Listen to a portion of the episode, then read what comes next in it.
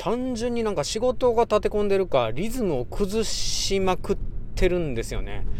なんかお腹の調子がね悪かったりもしたけど本当なんか俺にも月のものが来たかぐらいなんか更年期かみたいな。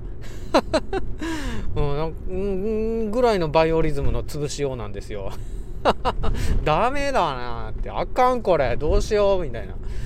こういうね時は本当あかんですね。うん。なんか普通にジャージ朝ギャってね着てるじゃないですか。そういう時に引っかかってなんかに。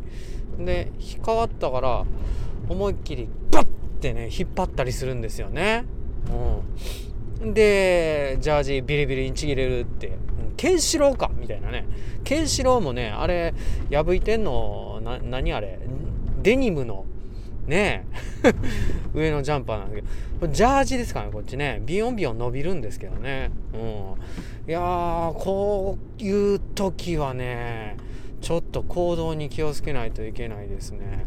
うん、で娘がね朝ね「ああもう服しわしわほんと」とかって言ってね言ってるんですよ。文句言うんやったら自分で洗えよとかってね言っちゃいそうになったんですよね。でもちょっとジャージの一件があってなんとかね踏みとどまりました。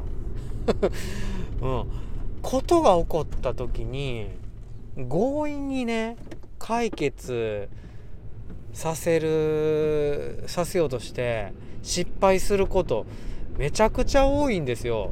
ジャージもそうやし人間関係もそう今回の娘のところでこれやってたらその場はとどまるけども多分関係ビリビリに破れてますよね。うん、いやもうね昨日夜遅く帰ってきた。で洗濯物も回ってない。回して回し終わってからやっと干してそして干してからやっと寝れる。っていつも寝る時間よりも1時間2時間遅くなるみたいな。ね。えそれでもよ。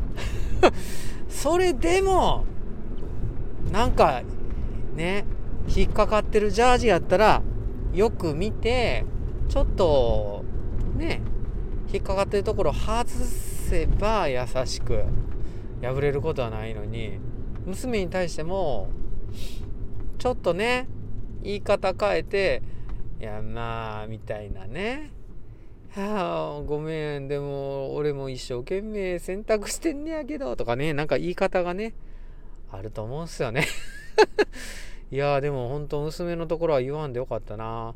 うん。イライラしてる時はね、イライラしてる自分っていうのを認めてあげてね。それで、あ、今日は自分気をつけた方がいいな。つって、うん、言動に気をつけよう。とかってね。